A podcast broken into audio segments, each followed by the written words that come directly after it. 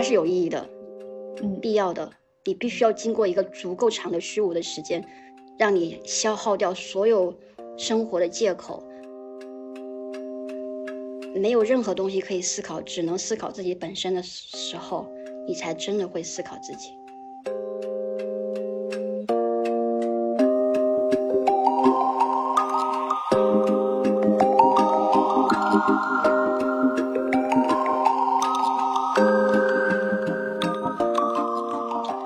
大家好，欢迎收听今天的十二散步。此刻呢，我已经结束了跟我们嘉宾的聊天，我们决定从头开始补录一个呃对于嘉宾的介绍。今天的这位嘉宾呢，是一位工作了呃多年之后，突然决定裸辞，并且给了自己现在是两年对吧？但今后未来多长这个时间还不确定。呃，给了自己这样一段时间去探索自己到底想要做什么。那其实现在我已经听完了，就我们已经结束了今天的聊天嘛。我有一种剧透的身份在跟大家去聊，那我们就邀请星星来，呃，再次做一下自我介绍。嗯，大家好，我是星星。用三个身份来介绍我的话，就是即兴玩家、嗯，写作教练，还有生活的实验者。就我的身份跟我以前从事的经历完全不相关。我一直觉得自己的思考比较晚，就思考自自己想要什么，想要成为一个什么人。是在工作之后，因为感觉自己太闭塞后才开始思考的。那个时候，我求助了写作，它让我获得了从自卑当中走出来，走向自信，让我发展了我的兴趣爱好，让我成为了写作教练，让我翻译了一本书，叫《古典风格二十一世纪写作指南》，它让我开始觉察我想要成为一个什么样的人。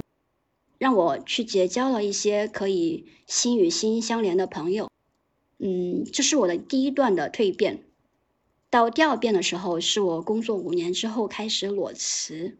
因为我快三十岁了，不希望说在四十岁的时候仍然要开始疑惑我未来要做什么，那不如趁早开始。所以在二十九岁那年，我裸辞，就开启了一段长达两年的状态。那在这段状态当中，我反而因为没有工作，去获得了更多的能量、自信、勇气，对自己有更清晰的认识。这个过程里面有两个东西让我很受益，一个是对话，一个是即兴。那通过跟朋友的对话当中，去获得某种有意无意的支持和对自我的认识，开启了一系列的实验。为了让自己，嗯，克服掉拖延，克服掉恐惧，先做起来，再去思考这些迷茫的障碍。所以，我又通过即兴解救了自己。当我想到什么的时候，先不要管它后果能做出来什么，我就先去做就好了。只要我做了，就一定有很好的东西来支持着我。我觉得你的洞察特别深，你总能在一些别人嗯没有特别关注的地方看到很多独特的视角。这个是最早我们在写作课上的时候，呃，你给我留下的印象。我记得就是有一次大家在那个交作业的时候，你在那里去点评，啊，你的角度听起来是非常犀利，但是仔细想想的话，确实都是一些底层的问题。那个时候让我感受到就是。你关注和观察别人写的这个内容，不只是他文字本身，你能关注到这个人在写这些文字的时候，他是什么样的状态，他为什么写，他呈现出来是什么，他可能需要是什么，你会有你的一些预判。嗯，我想就是首先这个就是我特别好奇的点，就是你当时。呃，有没有觉察到自己的这一方面的优势？然后你是有没有想过，就是为什么自己会这个样子？刚好，其实我最近有思考这个问题，是说到我另外一个身份嘛，写作教练。嗯，我之前一直在纳闷，自己呃担任写作教练其实没有常规的优势，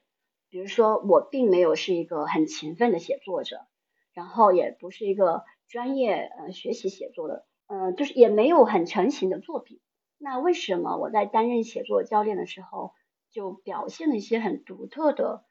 嗯，就很独特的东西，就是别人还挺愿意跟你去去聊写的东西的。那个时候我是模糊的，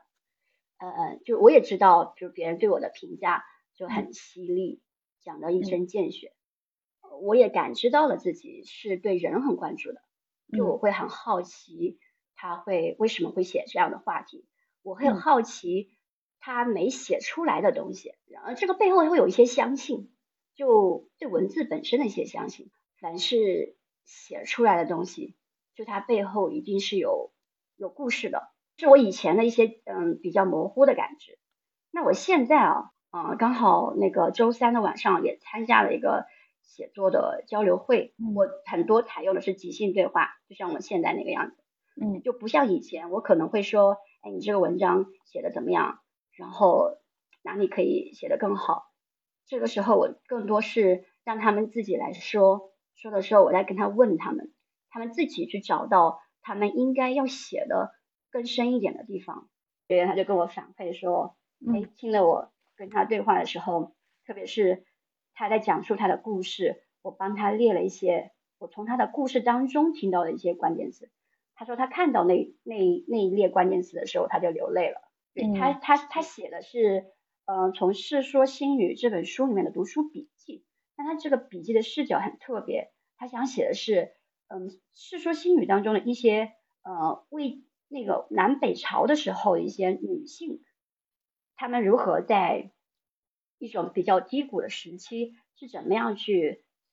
嗯，在就是各方面不如，就是不管是现实的问题，还是周边人的环境都不如意的时候，自己是怎么走出来的？他写的是这个视角的东西。然后我想到了我的优势在哪里，就是对话，这也是我应该是今后准备重点发展的东西吧。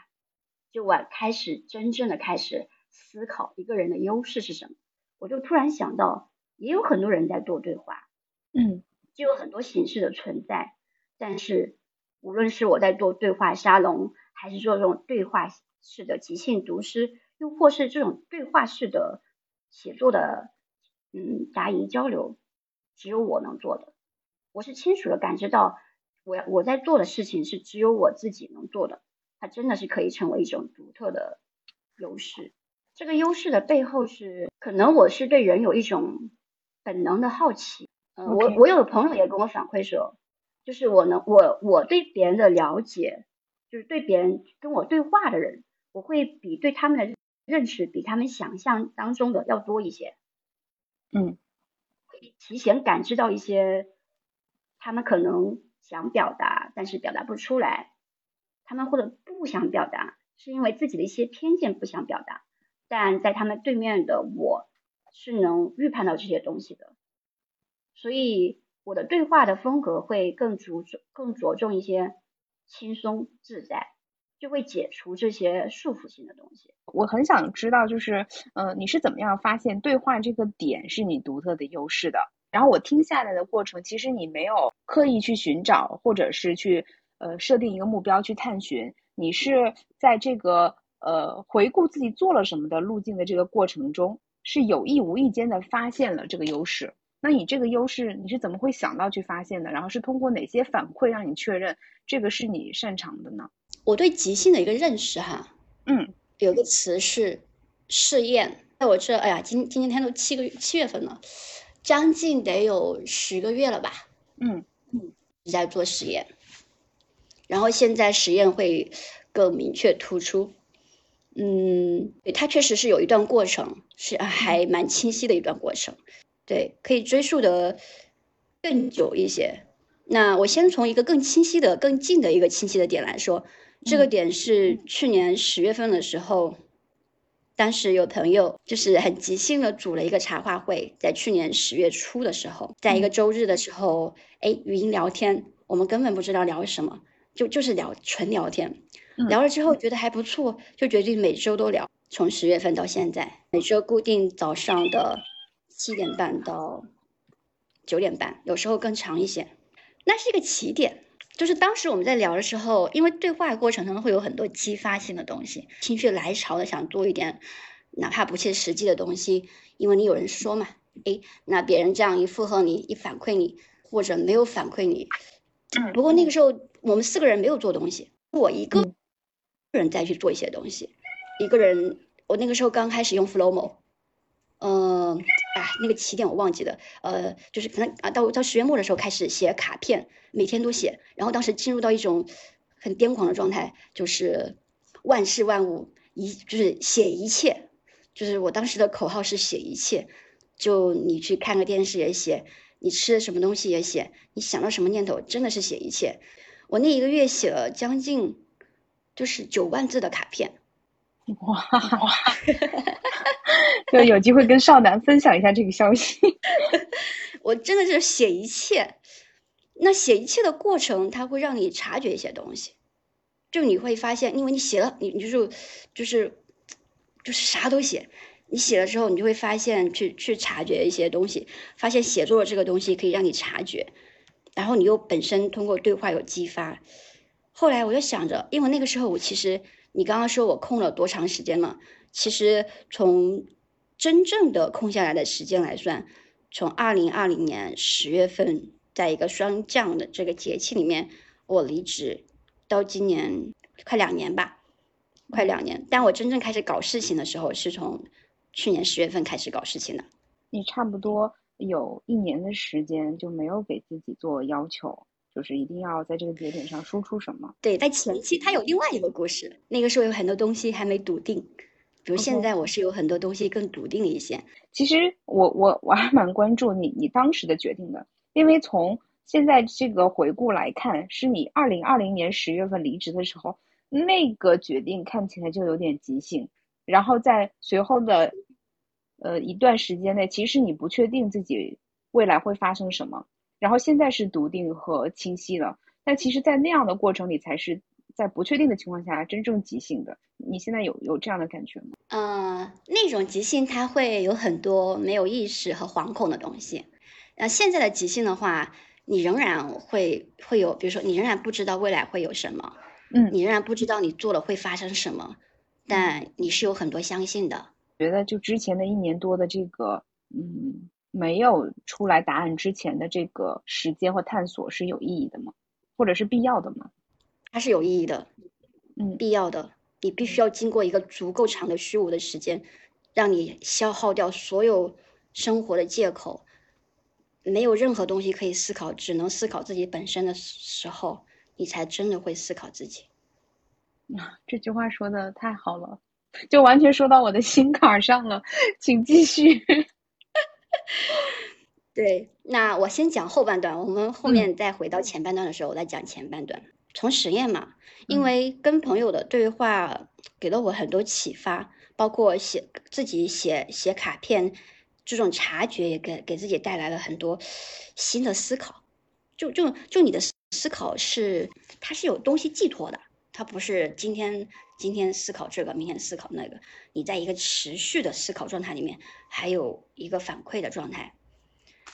呃，当我受此启发之后，我当时其实有一个嗯不太成熟的想法，把这种对话的启发和写作的这种察觉，去带给更多人，因为我觉得自己是从中受益的。那个时候还没那么笃定，但是想着要不要去做一些自己的东西啊，做一些付费的东西。嗯嗯嗯，但是你会拖拉很久。对我，我知道起源在哪里。我做即兴的起源就是我太拖拉了，就是我当时想着我一定要，哎，我看这个主题的书，然后去去去，啊，观摩一下这方面的一些别人做的产产品啊，对吧？还做一些，嗯，就是产品本身的一些思维的东西。就这样，我可能拖了三个星期一个月，根本就启动不了。嗯，然后然后你就会很焦虑。你根本就动不了，然后你光光，但是每次跟别人说的时候，别人都觉得嗯挺好，挺不错的。可是你过了一个月之后，你还是没有发动啊。然后那个时候，我为了发动自己，我才即兴而起的。就所以当时我建了一个群，我把那些平常跟我有交流，然后感觉他可能会对我做的事情感兴趣的方式，我非常即兴的把他们拉起来，就会非常懵。就比如说，我跟我跟你六一最近这段时间都没有什么聊天的，然后我突然把你拉一个群，告诉你，哎，我为什么要拉这个群？我拉这个群是要干什么？就是还发一堆文字。当时我就想着，呃，从写作这个角度出发，就是把我从对话和写作受到的启发带到这个小群里面。哎，当时那个群叫什么？你知道吗？叫即兴笔记，嗯，就是写一切。我想把写一切带给其他想写，但是因为各种顾虑，觉得自己写不好，觉得没什么可以写，觉得写出来也没什么意思的，就在里面可能设置很多小任务，就是让一切皆可写。而这个群，它其实在我看来，它是成功的。就我真的做到了，让参与群当时有八个人吧，加我一起。就是他们真的开始写一些东西，然后彼此获得了某种信任感，通过对话和写作。但是这个做这个群的时候，让我改变了一些东西。呃，原先我想的说是做一个产品去教给别人，后来发现我并不擅长教，就教是一个很消耗的东西。嗯，呃，然后我更喜欢共创。就就为什么我喜欢对话？因为对话的时候，不是你去做发表什么演讲。而是你想到什么说什么，你想不清楚的时候，别人通过他的回应让你想得更清楚。所以我就发现，我要做的东西，并不是去把自己的一些很有限的经验，也确实挺有限的，去包装成什么东西，然后去分享给别人，不是这样的。我想做的东西是，当我想做什么的时候，我就或者我先行实验了一步，我只要实验一小步。我就拿可以拿出来跟你们共享，然后你们一起参与这个实验，在彼此的共创当中相互激发。这是我做那个即兴笔记群的实验想到的一些东西。做了，哎，当时对他当时应该我还记了一个时间，大概就是我我当时在在想着做这样的一个群，让在大家彼此没有那么认识，然后去建立一个信任度极强的一个社群的话，需要多长时间？我大概可能是花了两到三个月吧。呃，我当时有有统有记了一下时间，但我现在记得模糊了。你在里面花了呃多长时间让大家就是开始写起来？然后有没有人中途退群？然后有没有后面继续再拉人扩招？没有，没有扩招。嗯呃，也没有中途退群，就是它是一个先是一个平缓的线，然后后面是直线上升的这个群的状态。最开始就是他们不是彼此都很熟悉的，是有熟悉有不认识的，对吧？然后进来之后是你一个人先讲了为什么建群的原因，然后自己再发内容和呃，比如说这个卡片，是吧？然后这个频率可能是每天不止一条，然后你会邀请大家一起去做，是吗？然后就是在呃，你你具体是怎么做呢？你是在就是跟大家展示呃和直播这个你你去写的这个过程，还是说你会要求大家？呃，完成一些任务啊，或者是什么的，就是对这个本身我都觉得很有意思。我觉得你可能有意无意的，就是把一些，呃，你不知道你已经很熟练的技能技巧，用陪伴或者是交付，或者是这种其他的形式，已经把它呈现出来了。对，我是通过释放。对，如果我想发起做什么，我会立马自己写一张，然后发给你们，你们那那看到了他们会跟。那也有没有也有不跟的，因为我本身是实验嘛。那这个过程它其实会。呃，锻炼一些我的心态。比如说，你发起一个任务，没有人回应，然后发起一个任务得到热烈的回应，你会不停的调整自己的心态，包括你会自我评估哪些行动是有效，哪些行动是是是无效的。那个时候，我做一件事情，我每天都复盘，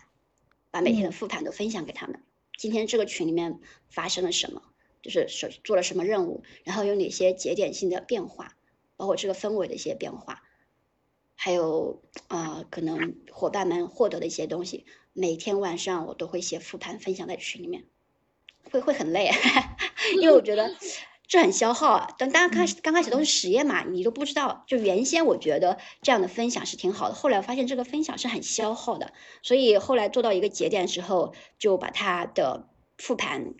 拉长到一周。那到后面的时候就更自由了一些，不需要我固定去做什么了。氛围本身建立起来了。你刚刚说到，呃，这个群本身现在已经不再运营了，因为我我后来又建了一个新群，嗯，扩展到更多人身上。现在叫即兴青年青年群，对，即兴青年。悄悄问一句，我是不是不在群里？对，这个群它是发展而来的。当时我们做了一个投票。嗯，呃，呃，它的起点是三月份的时候，我不是在做《古典风格》这本书的那个发布会嘛？嗯，然后我在前面两周的时候，呃，写写了译序，所以当时用这篇译序就建了一个原先叫《古典风格笔记群》，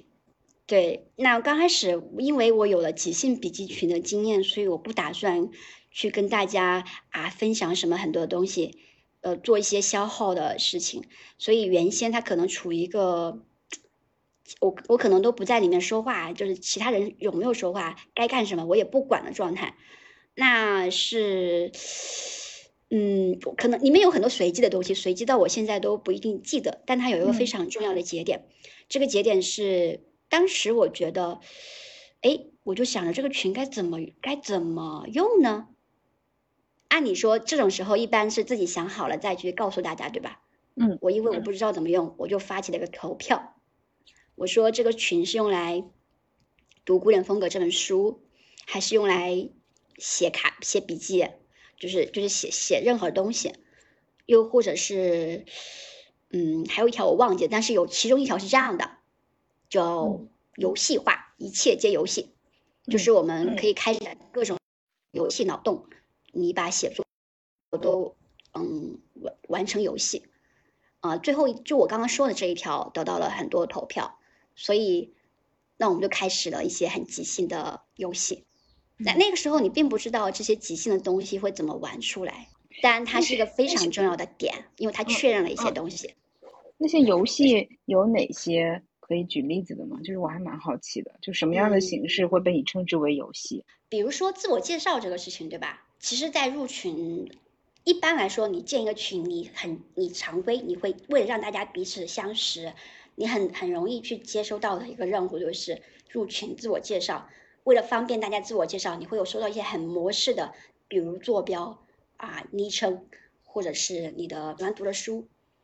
但对我来说，这种东西是非常无聊的。它当然有用，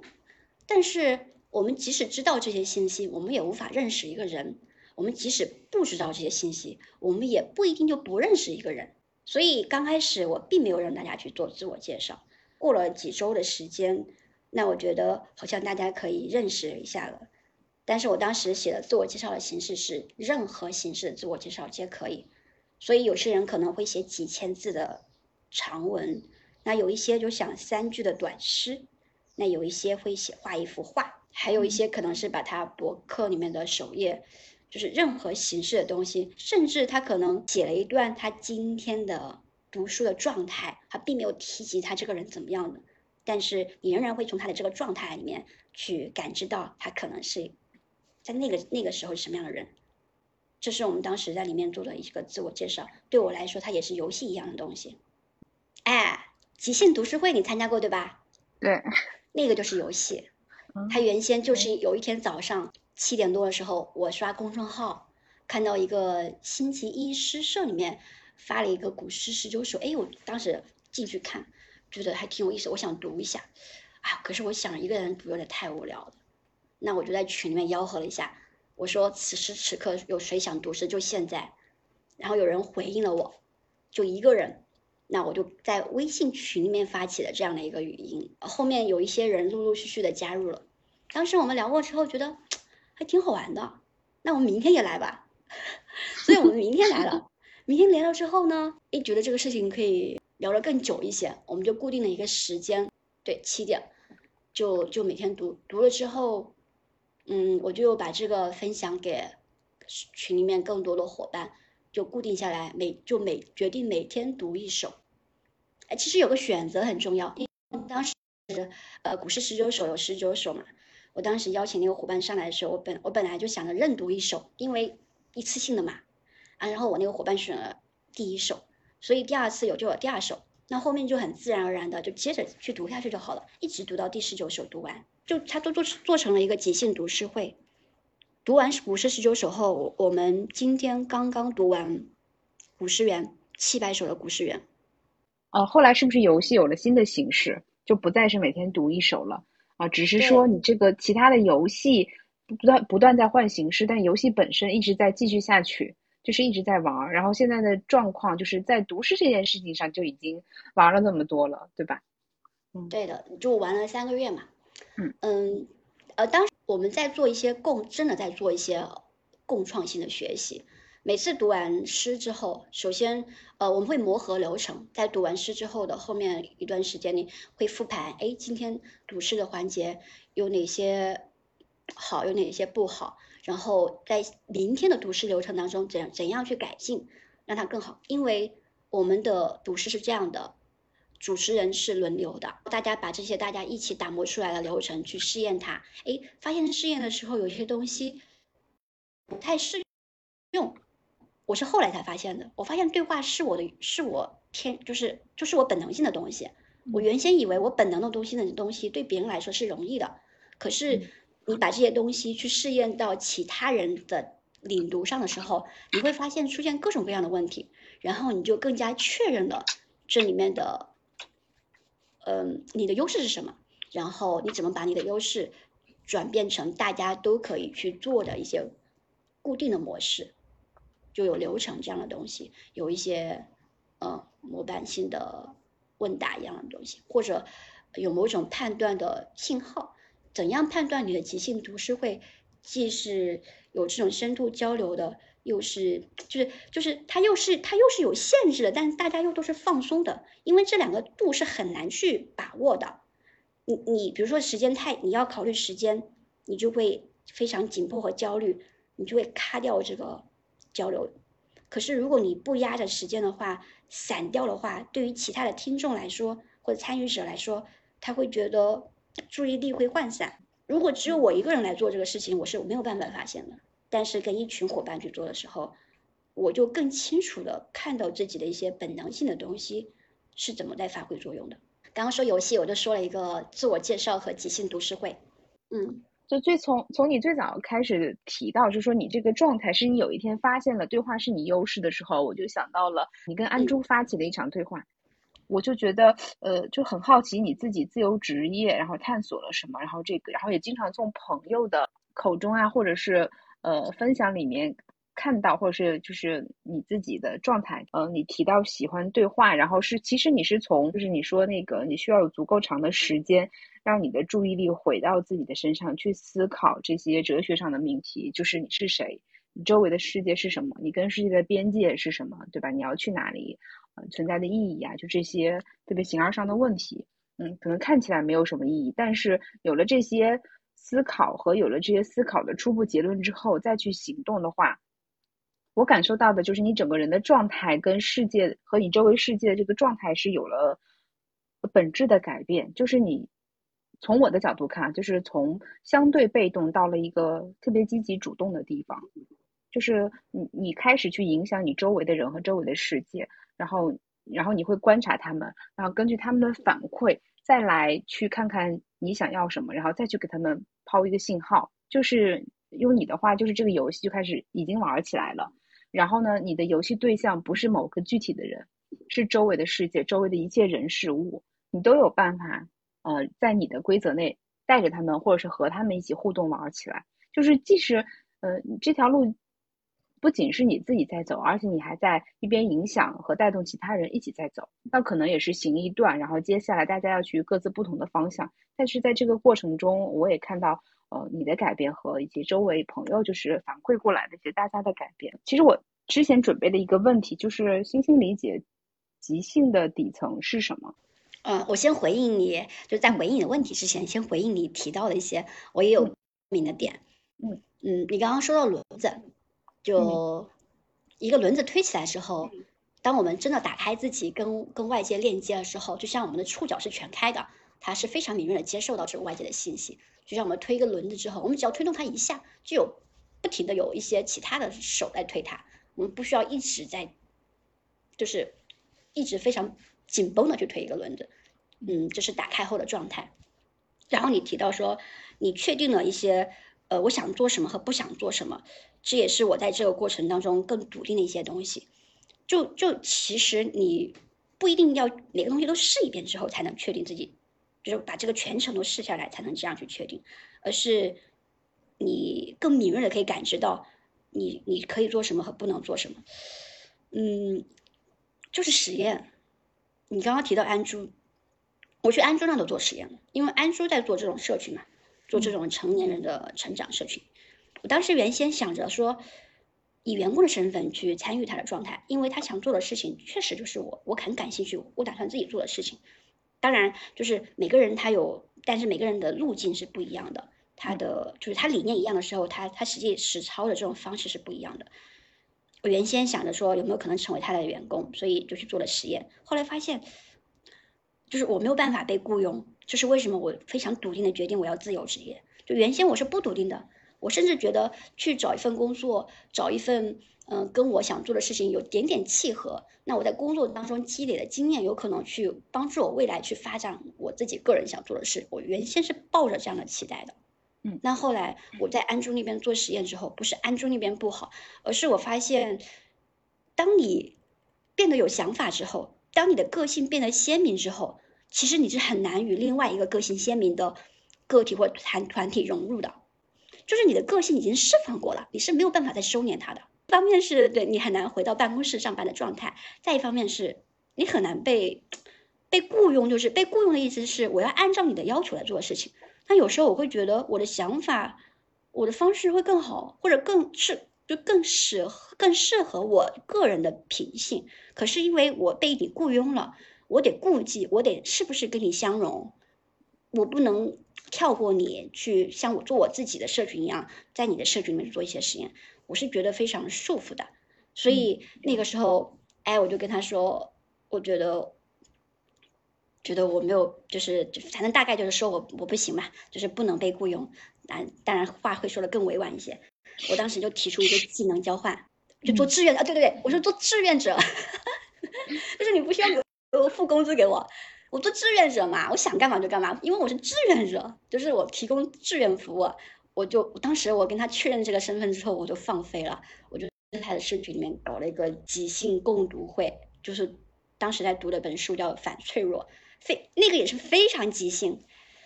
啊，那个即兴，我大概可能是四点的时候给安珠说，不行，我不能不能，我不好做你员工。我但是其实我当时说做志愿者，我是怕我直接直接退出，这总感觉不好，就还是要表达一下自己的意愿嘛，就是共同共同做事的意愿。所以我当时说，我真的是随口一说，我说这做做一下志愿者，以某种技能交换。然后安珠说行啊。他很快就答应了，然后他问我说：“你有什么想法没？”其实我我在说我做志愿者的时候，我一点想法都没有。那他问到我的时候，我就有点想法呗。我就说，就做，我想当时想着把即兴读书会的这种模式带到安珠的社群里面，做一个即兴共读，就也是大家轮流的去去领读，这样的话就可以不像他们之前的共读会，必须有一个他们的员工来带这个事情，就非常耗费精力和时间，让他自己流转起来嘛。按当时按按就说，他说挺好，他他不说，他就说他也很支持嘛。大概四点跟他说的，然后五点的时候才开把一些事情回应出来。五点我就开始去社区里面发我这个做的事情了。六点我就把即兴读书会搞起来了，就非常即兴。我当时就我就跟大家说，按理说我要做个即兴读书即兴即兴共读会对吧？我得先想一下这个共读会怎么做，然后呢？对吧？反正你只要想一通嘛，常规的流程。然后我怎么做呢？我当时在在安住的群一个共读群里面说，嗯，我就说我准备要做一个实验，但是呢，我也不知道这个实验怎么做，但这个实验需要有人一起来跟我做，呃，达到一个什么样的效果？后来我一我一发，就有一些伙伴回应，回应的时候，因为当时是疫情嘛，所以大家可能在家里面赋闲的时间比较多，就还有一些人回应。我就把即兴读书会，就即兴共读会，那天就聊起来了。当时有有那个中途加入的，也有刚开始，反正陆陆续续加入的。整个的他们，你知道他们为什么加入吗？就是因为太即兴了，他们很好奇，所以才加入的，并不是对书的内容本身啊有那么多兴趣。这个状态感染，状态对，他们才来参加。而且其实这样子的话，就是对你来说反而负担没有那么重，因为临时因为即兴，所以其实不用考虑到呃我提供的是什么，交付是什么，因为它是很开放的嘛。那参与的人也是不需要太重的这个思想包袱或者是负担，觉得我要付出很多，那就是当下感兴趣，那我是真的有兴趣，我也没有什么长远的目标打算，我就进来看看，就在好奇的驱动下就进来了。对，就是那种那种交流是非常深入的。因为人是在一个放松的状态里面，你会不会有什么戒备？因为你不用交付什么嘛，你就不要去琢磨和斟酌你说的话怎么样，或者我说的有没有道理，说的谨不谨慎，无所谓，反正这个开了这个，比如说发起的这个人本身就那么随便，然后 说的一些东西就就就有头你也不知道尾巴在哪里，是就大家全都在这种氛围里面，就反而能很即兴的就放松下来之后，反而是能聊更深的东西的。啊，它不是一个考试或者考核，它就是一种邀请在场人跟我一起跳舞的状态，然后大家都接受 yes，然后就 and 我们有什么就可以表达出来了。就是到现在我来看，就是星星理解的即兴，其实就是当下马上行动起来。对你刚刚就问问题说我对即兴的理解，呃，后来我我还把这个问题去问过。呃，其他人就是当时我准备建一个即兴玩家群嘛，问呃他们入群的一个信号就是要回要回答你怎么认识即兴的，呃，他在我理解的即兴嘛，我就喜欢一个词，我经常说的就是即兴而动，当你想到了，你就去做，呃，不会觉得哎你有没有准备好啊？嗯，现在适不适合啊？其他人会不会回应你啊？有没有人会加入你啊？我根本就不考虑这些。所以我发起的一些会啊，都是我自己想好了直接发给他们的。我从来不会去哎，有多少人来？你们这个时间合适吗？我从来都不会。我相信大家总是没有时间的，总是有事情的。只有即兴的时候，大家反而能参与进来。我们也不需要关注那么多，呃，考虑到的什么将来，因为。不是说将来不重要，而是说我们现在的关注可能是无意义的，因为即使是关注或者是策划，未来也是会有各种各样的意外的。等到意外发生的时候，我们可能也是需要接受它、灵活调整的。那不如就先不去管它，先把当下这一场做好。反而就是在这一场一场的活动中，我们确定了自己在做什么、能做什么和感兴趣做什么。就像，就是我们有一些默认的东西，觉得你一定要认真的听，你一定要从头到尾的参与。你一定要有有有一些想清楚了再去说，你一定要干嘛干嘛干嘛，你的这个对话才会有意义，才会有收获。就你一定要干什么，有太多的限制了。那当我能这么即兴的去做一些很随意的事情的时候，其就是我的潜意识里面是，即使你进来参与十五分钟，其实你就像我有很多伙伴，他在我们都都快在总结陈词了，在收尾的时候，他也依然是能参与进来去交流的。不需要正襟危坐，不需要太把它当回事儿了。就像看一本书，我们不一定要从第一个字看到最后一个字，你就完全走神呀，你就可以走神的，走神才可以让你可持续。如果你哪有那么多精力付出到每一场活动当中，每一场就是付出在这个两三个小时的每一分每秒当中呢？我记得就是我参加你那个读书会的时候就是这样的，我当时其实还有点心理包袱，听下来就是后来你点醒我嘛，你就给我提醒了一句，其实你不。嗯，不必要一定要很认真的听，你可以在边上就一边做饭，然后一边吃饭啊，然后就听就好了。就是想说就说两句，不想说或者没听到那也没关系，我才会有一种我觉得是放松的状态。嗯，然后嗯，还是是当时那个状态给我一个启发，就是让我意识到，就是我当下要不要参与，这就是就是你的这个会议或者是呃其他的这些呃会议。就是我当时参与很多会议，或者是这个社群，是有一种，嗯，不去看看发生什么，是不是就是自己的损失的这种焦虑啊？就是这个世界这个信息，呃，发展就是信息这么多，发展和变化这么快，你总要去保持一些呃探索或者是触角，但其实这个过程本身也是消耗我精力的。那我那次呃早读就是那个晨读结束之后，还有一次我们中午不是聊天嘛？结束之后，我在想啊，我可能现在更需要的是把很多精力收拢在自己身上，那就我退了很多群，然后也没有去再次参与啊，我觉得呃没有特别需要的这个活动，嗯，反而我觉得嗯是一种轻松跟愉悦的这个状态，嗯，我反而就是降低了焦虑，就是这些东西就是越去看的话，可能没有那个特别好的状态。我后来是想明白了，是因为。我在去探索的过程中，我没有自己的主题，就是我没有明白自己，呃，是为什么来。就如果我真的是随机而来，或者是随性而来，保持未知的话，那么其实它有一个边界，它可能占我每天精力的十分之一就够了。那我可能投入的过多了。呃，如果是我有自己确定的主题的话，那就是我在不断的去搜集这个主题领域相关的这些东西。比如说，星星的话可能会不断去找各种各样的对话的方式去研究啊，你不管是对话本身，还是看书、看访谈、看电影啊，或者是听播客，或者是做其他的事情，那其实都是为这个主题在做积累。嗯，有了这两个呃想法之后呢，之后我可能呃做事的这个优先级什么的就有了一些新的变化和调整。我们在做实验的时候，你原先就是一个啊，就是一个就是撒网模式嘛，什么东西你都先试一试，不管它适不适合你，你就先试一试。然后你试到后面的时候，你就会聚焦到一些方向里面，哪些是你真正愿意去付出时间和精力的，哪怕它消耗你，就因为它会有一些会收到会收到一些你需要的东西。我在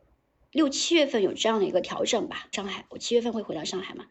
就觉得我会想只进修，就闭关嘛，会把更多的时间留给自己。变化对我来说是很重要的，即兴共创，它都只是一个开始，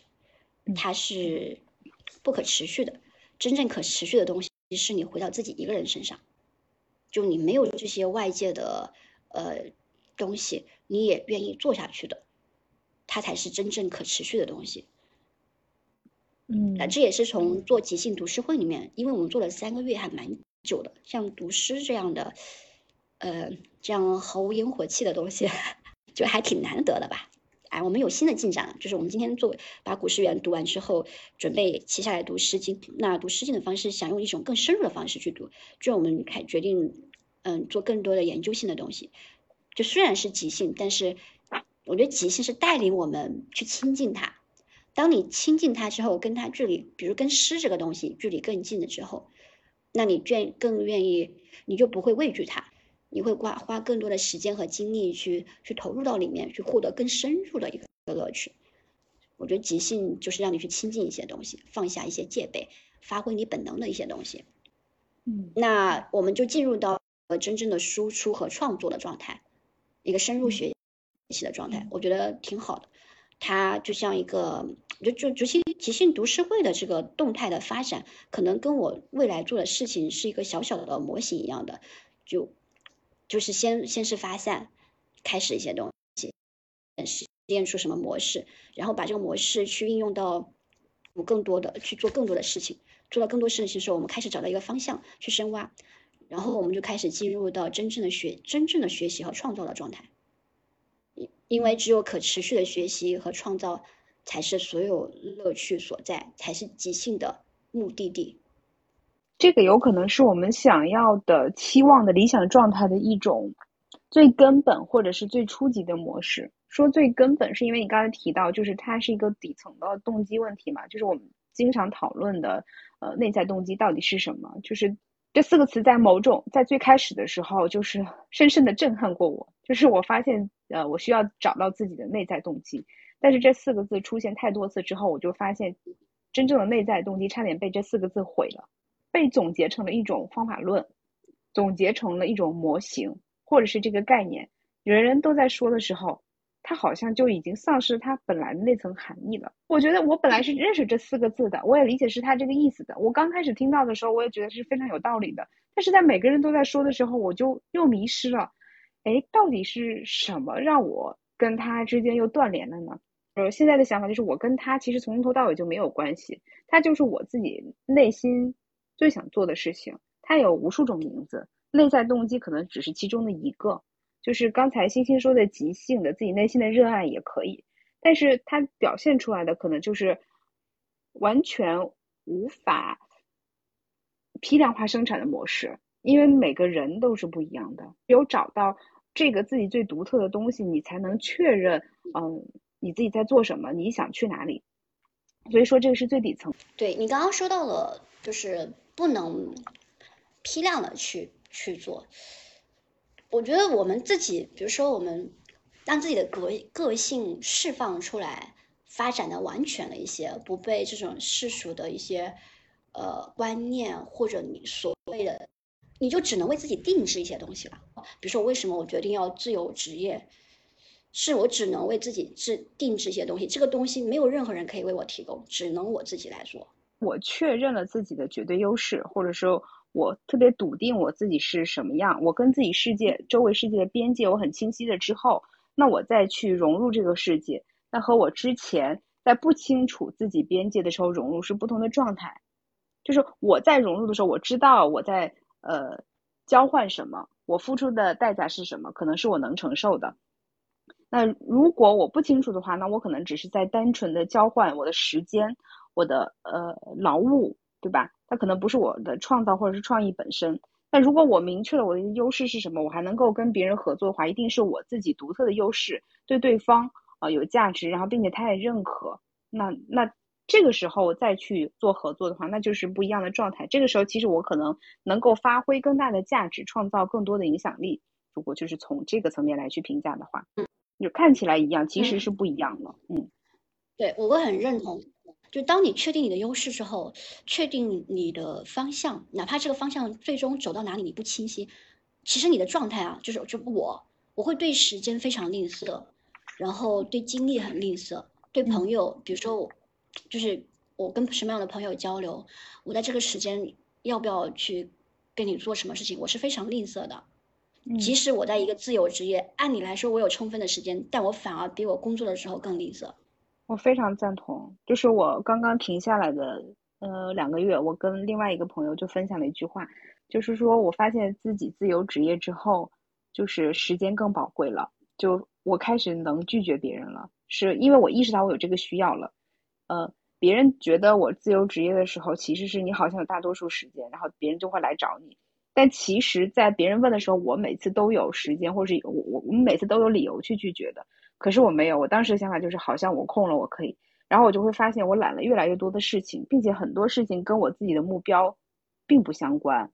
嗯，然后在这个过程中，我就突然有一天发现不对呀，那这不是我想追求的。然后有了这个想法之后，再去重新理顺，就会发现，当我过去这么多年一直把选择权交给别人、交给组织的时候。呃，有一天他回到我手里，我都认不出来他，然以至于我跟他还有一个磨合的过程，我才能够和他呃重新建立关系。就是我知道我的时间是我自己的，我其实是可以 say no 的。我告诉你现在不行，我各种各样的方式，以我自己的方式，对，因为是你要来想要我配合你，那我就是愿意配合你的话，就怎么样探索一种我们两个双方合适的模式，或者说我如果不愿意的话，我也是可以拒绝的。就就认识这一点，还挺困难的。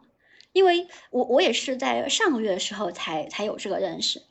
就是你你自由职业你自由职业嘛，然后其实你还没有所谓的职业这个状态，就是你不需要对别人交付什么，就你还是处于一个探索的状态。比如说我自己发起的活动哈，我我默认就是我场场都参加。那当时有一个冲突啊，在社群里面跟伙伴有一个冲突，因为当时我走神了，嗯，就是一一一边读诗的时候还一边。送我侄子去上学，就会没听到。那让我让我那个当时领读的伙伴，他就有点，他就批，也不是也说不上批评吧，就说说我不专心。我当时就，我当时有点，我有点不太爽啊。嗯，我们这个活动本来就可以不用专心的，你为什么要我专心？然后，我觉得在一些一些一些很不舒服的状态是非常重要的东西，它会让你去反思一些的东西。所以当时让我反思到，就为什么别人在我在别人对我的预期是我必须要去参加哪个东西，我发现这些东西它它无意识对我吸，它它是我的优势，就是我可以很快的去回应你，任何人在当下说的话我都能回应你。可是我为什么一定要回应你呢？我为什么我参我发起的东西我就一定要去专心的参与呢？我一定要去做一个这样的一个总体的复盘者呢？所以我当时认识到这个点之后，我那接下来的几天我就。没读诗了，我就停下来了。当然，这看起来有点赌气，但其实不是赌气，就是因为我认识到这个东西，就是就就是，比如我发起的每天读诗的活动，那我就觉得每天就不停的读，不停的读诗，它其实有可能会变成一种另外一种模式性的东西了，它失去即兴的部分了。就是就即做即兴的东西，你想把它稳定化，可是稳定的过程中，你又会陷入到那些模式里面，就失掉。即兴本身的乐趣了，这是为什么我在不同的读不同的诗的时候会会尝试不同的呃这种实验，嗯，所以我当时就停下来了。停下来之后，就是懒散一下，就是处理一下，就避开一下。就我当时说了一句话是这样的：兴奋会让你麻木。你发起了一个把一个即兴的东西做成了一个长期的。然后每天有复盘，每天有产出，每天有收获，这种兴奋状态会让你麻木，就你觉得一定要一定要去，就是这种麻木，其实你你是疲惫的，而且这种疲惫，因为做这种读书会，其实大家都是来参与，只有你一个人真正的在组织这个东西。你前前后后真的要让他让大家整合成大家都可以用的东西，是你需要花很多时间的。那个时候我每天都在做复盘，我可以在当下这个状态，因为新鲜，因为刺激，因为以前没有做过去做它。但是你让我长年累月的，假如假如我要长年累月的读诗，我能长年累月那样去做吗？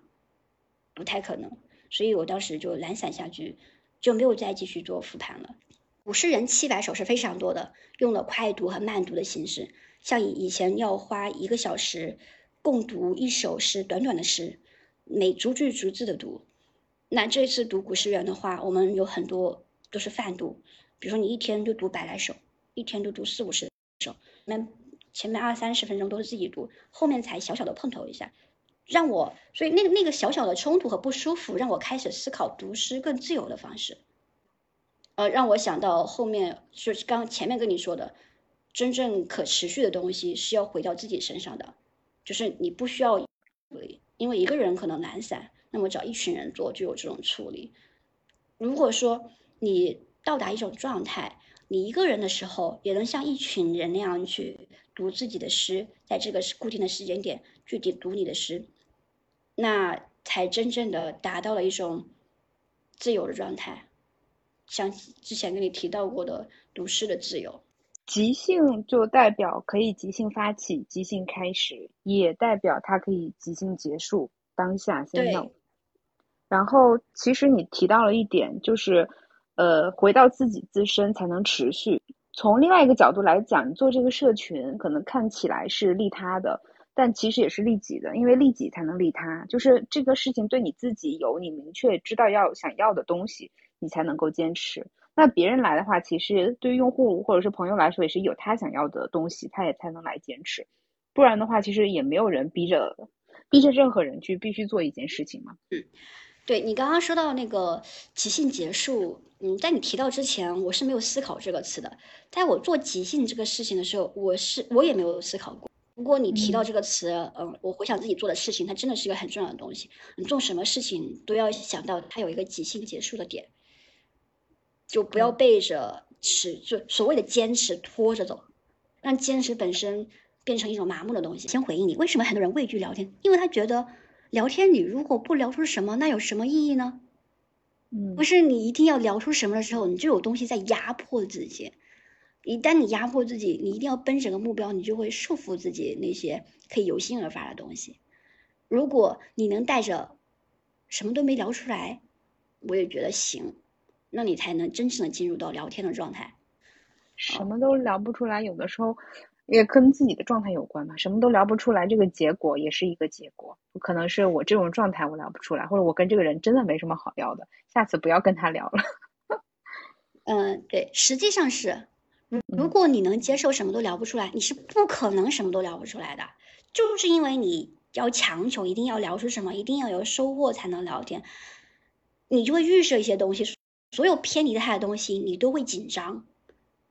那些反而凡是内在那种偏离的状态中创造性的东西，你就会忽略它，你就没有办法进入到那种深度的聊天里面去。我是怎么发现自己对话是自己的优势的？嗯，因为原先我有一种妄想，我是发动我社群的伙伴可能八九个吧，他们自己做了十几场自己的主持聊天的，而且很多伙伴他们从来都没有主持过聊天。就如果谁哎提出个任务说。哎，你来发起一个什么事情吧？他们肯定是拒绝的。但当时我想做的事情是，我觉得发起会发起聊天，会主持聊天，这个这个这是个很重要的技能。因为如果比如说你想学习一个东西，然后你想跟一群人学，那就一定需要有个主持者去带动，或哪怕是你要去发起一个家庭会议的东西，你也一定要需要一个主持者。就这个主持者，他可以，他他不需要比那个参与者。有更深的思想，但是他一定要比其他的参与者更关注到个体的状态。我当时觉得这是个很必要技能，然后我就我就发动了很多人首先他们他们想聊什么话题，先去发动他们有这样的一个话题，再我就发动他们去组织这样的一场聊天，并且去带领这样的一场聊天。当时我在四月份是做了这样的事情的，不过在现在我是放弃做这个事情了，因为五月，嗯，这个事情本身就挺消耗了吧。凡是你要去带什么人做什么事情，它都会很消耗，因为你要真的做成的话。就就本身是实验，就是我当时在观摩了，因为是我发起的。其实每个人，无论你带领什么样的聊天，无论你这个聊天过程是无聊的还是不无聊的，都会非常认真的听。就我对我来说，它是个实验嘛，是一个素材性的东西。可是你要真正的把它做成某一种理论模式，让它普遍适用的话，就会变得很复杂，因为每个人就是有个性化的东西。那我今天到了七月份的时候，其实到到五月份我就没做这个事情，到了七月份我就认定我以后也不会，就以后，呃，可能会因为某些意外的情况去做，但是我应该不会主动去做，去带领别人聊天的事情，去带领别人去发起他们自己的聊天活动。嗯，我确认自己的优势是，有些东西不是你可教的，就是不是你可传达的，就很简单的东西。为什么到别人那里就 就就失效了？就你你就会哎，你就会非常苦口婆婆心的，非常认真的哎去跟别人分享这个经验，要怎么怎么做。嗯嗯。但但现在的话，我是放弃这一点，我觉得我就就我自己来做好了，就我做自己的，做我自己的对话，做我自己的聊天。因为就是我个人的优势啊，这个优势的东西，它它可以复制一些东西，但是它有些东西它是复制不出去的。这个东西我认可的，就是它没有那么好教，并不是说这个东西是不可教的，而是说要不要你来教，以及你教给谁，以及为什么教。就是如果要把它呃觉察到自己的优势是一回事儿，自己的优势要做自己擅长的事是一回事儿，那你为什么要把这个事带给别人，又是另外一回事儿。假设比如说你现在有一个公司。啊，你你要运营公司，你要带人带团队，你有更大的目标，你有商业计划，这就是一个假设场景，那它就是成立的。你可能要把你自己的技能复制出来，形成流程，让更多人去更高效的协同。那这也是我们很多这个效率工具的由来。但如果是没有这个需求的话，我们是没有必要强迫自己必须这么做的。所以这个还是回到那个起点，取决于当下的自己想要什么。我们不是说我们今天不教，明天就也不教了，也不是说不教这事儿不重要。而是说，我没有明确自己要为什么做这件事情之前，我给自己多留一点时间探索。我把耐心跟这个时间都留给自己，可能会更好。当我更清楚了自己去哪的时候，呃，如果我需要带着其他人，就带带其他人或者是旁人，那呢，我们就结伴同同行也是可以的。啊，那第二个就是，其实刚才星星也分享过的，就是里面很多的技能。我们一开始就讨论过，在我看来，已经是一些比较完整的流程化的服务了。你一个人都完成了，只是可能你没有意识到，因为你这些东西是你比较熟练或者是比较内隐的技能了。呃，迁移到另外一个完全不擅长的人的身上，那要去手把手教给他的话，确实就是要拆成无数的步骤，并且还要愿意，就是他愿意学，他愿意去这个快速上手，就那又是另外一件事儿。所以，确确实就是现在这个状态是这样的。我的回应，呃，可能更多就是关注我们。现在在在哪里和要去哪里？嗯，就像我们今天这场嗯对话，其实我发起之前没有明确的目标，是是比较少的，因为 大多数状态下是能够期待跟嘉宾聊出点什么，是因为我对这个嘉宾有一个明确的好奇的点，那起码聊完之后会嗯我自己的好奇心被满足，我的疑问会被得到解答，然后我会把它呃剪辑。做一些呃些许编辑之后，呈现出一个可以交付的内容，这对我来说这是我的意义。但对于嘉宾来说呢，嗯，可能不一定，嗯，就是这是我的这边的一个反馈，嗯嗯，你刚刚提到说，嗯，对，把更多的时间和耐心先留给自己。嗯，确实是这样的，就不一定以后不做。就就就我当时的那种执念里面，觉得这个是个很好的东西，很好的技能，应该就是你潜意识里面觉得应该每个人都学会。如果他学会，就会很有用。它里面有一些偏执和妄想在里面，因为会涉及到他真的需要吗？起码他他当下需要吗？嗯，你就会有很多嗯天真的，有一些无意识强迫的东西吧，甚至。嗯，对，先先在自己能掌握的状态里面，把耐心和精力留给自己，等到以后有更更完整的这种能量的时候，再去做更多的事情。而且，呃，对方不一定觉得这个是简单的，就像一个 多年的程序员。哎，说你用这个什么什么写个什么代码不就好了吗？这不是很简单？你去学一下写代码呀，这个东西对你有好处的呀。就就在他看来，确实是简单的几行代码就搞定的事情。但事实上，就是对于一个外行来说，要付出的努力是非常多的啊。就是这个成本是他不能忽略的。嗯，所以就可能是大家站的视角不同，会有这样的结论。嗯，所以有有可能不是说呃天真，而是说这个对于对方来说太难，所以这才是你的独特优势。嗯。是这样的，其实我在做即兴的时候，最大的一个对自己认知的变化是这样的：原先就在去年十月份的时候，我还以为，我还纳闷，为什么别人都能发起一些东西，都能带领一些东西，我却什么都，就是我根本就没有想法，就我从来没有想过这个事情。但我去想的时候，我也没有什么想法。我当时在，呃，我那个朋友的茶话会的。第三场的时候，还是第二场的时候，发出这样的一个疑问，这个疑问非常重要。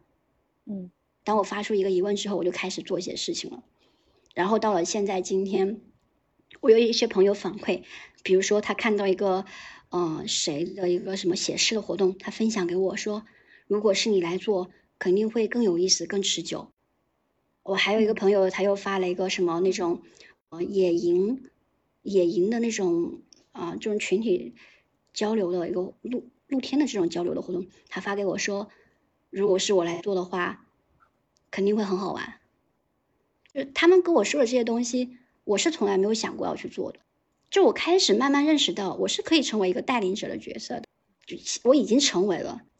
就这个成为的路上是怎么发生的呢？我觉得就是即兴这个事情，它是一个非常有能量的事情。它让能让你去面对很多未知的东西，因为即兴嘛，你根本不知道有没有人来回应，会发生什么，发生到什么程度。可是每次你即兴而动的时候，都能带来惊喜。所以每次我发起一场什么话题的时候，我真的就是说，哎，我不知道我们要聊什么。每次总结的时候有这样说，可是每次聊的时候，总是很惊喜。就你不需要去设计什么东西，去计划什么东西，你只要相信，你只要开始，你就必然就有结果，就有一些，而且这个结果不是封闭的，这种结果它是会打开另外一番东西，让你在里面继续去探索下去。就像我们当时发起一个即兴读诗，就能做一场，做一场场的一一一系列一系列的读诗活动一样。嗯，所以这个是即兴带给我的一些力量，即使你是嗯迷茫的，就我已经不惧怕迷茫了，就我不需要知道未来我会干什么走什么，我也是有信心的。呃，这一点其实确实挺难的，就是它没有那么容易。然后也希望就是听这场谈话的人能够得到你想要的这些反馈，或者是收到你想要的这些信息。啊，如同即兴开始，然后我们就即兴撤退。啊，今天的谈话呢，呃，就差不多到这儿了。呃，感谢大家的收听，啊，感谢星星。如果大家对星星感兴趣呢，我们会把他的介绍放到底下的 show notes 里面，我们可以去找到他的联系方式。嗯，好的，谢谢大家的收听，谢谢六一。